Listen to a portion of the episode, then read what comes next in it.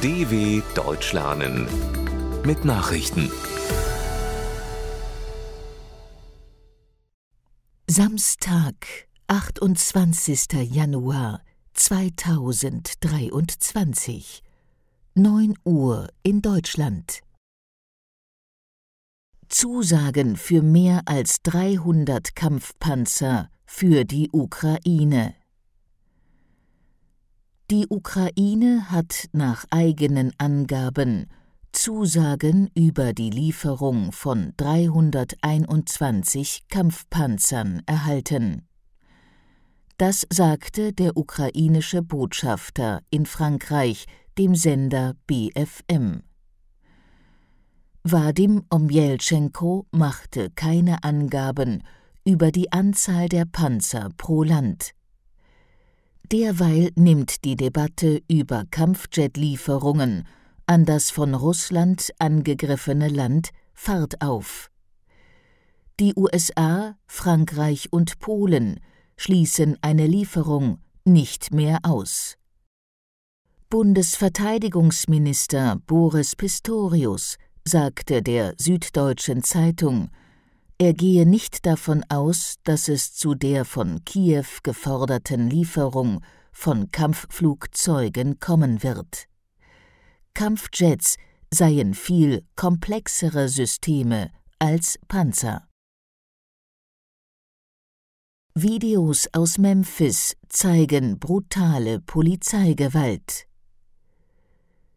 Die Polizei von Memphis im US-Bundesstaat Tennessee hat mehrere Videos von einem brutalen Polizeieinsatz am 7. Januar veröffentlicht, in dessen Folge der Afroamerikaner Tyre Nichols in einem Krankenhaus gestorben ist. Die Aufnahmen, die von den Bodycams der fünf beteiligten Polizisten stammen, zeigen unter anderem, wie sie mehrmals brutal mit Fäusten und einem Schlagstock auf ihr Opfer losgehen. Mindestens ein Polizist tritt dem 29-Jährigen wiederholt gegen den Kopf. Zudem setzten sie Tränengas und einen Elektroschocker ein. Alle Polizisten sind wie ihr Opfer Afroamerikaner. Sie wurden inzwischen festgenommen und angeklagt. Tote bei Angriff vor Synagoge in Ostjerusalem.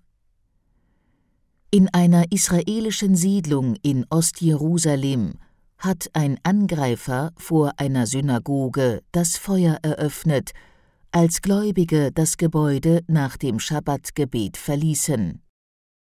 Sieben Menschen wurden erschossen, mehrere weitere verletzt, wie die Polizei mitteilte. Nach ersten Erkenntnissen handelte es sich bei dem Angreifer um einen 21-Jährigen aus Ostjerusalem. Der Mann wollte nach der Tat im Auto fliehen, dabei wurde er erschossen.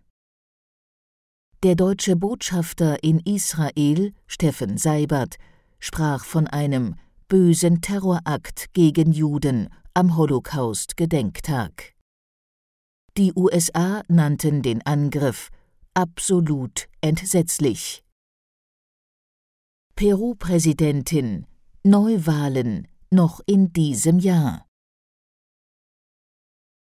Angesichts der seit Wochen anhaltenden Proteste in Peru hat Präsidentin Dina Boluarte das Parlament um vorgezogene Wahlen noch in diesem Jahr gebeten. Seit Wochen fordern Demonstranten den Rücktritt Boluartes. Dabei kam es immer wieder zu blutigen Konfrontationen mit den Sicherheitskräften. Mindestens 46 Menschen wurden getötet. Peru wird seit der Amtsenthebung und Verhaftung des linksgerichteten Präsidenten Pedro Castillo am 7. Dezember von Unruhen erschüttert. Boluarte hatte bereits im Dezember eine Vorverlegung der eigentlich für 2026 geplanten Parlamentswahl auf 2024 in Aussicht gestellt. Videomaterial des Angriffs auf Pelosis Ehemann veröffentlicht. Rund drei Monate nach dem Angriff auf den Ehemann der US-Spitzenpolitikerin Nancy Pelosi hat die US-Justiz die Videoaufnahmen der Polizei veröffentlicht. Das Video zeigt, wie der Angreifer den 82-jährigen Paul Pelosi im Wohnhaus des Paares in San Francisco mit einem Hammer attackiert. Neben dem Video wurden auch Teile des Notrufs Pelosis öffentlich gemacht. Pelosis Ehemann war im Oktober, wenige Tage vor den US-Kongresswahlen, überfallen und schwer verletzt worden. Er musste nach dem Angriff wegen eines Schädelbruchs und ernster Verletzungen am rechten Arm und an den Händen operiert werden.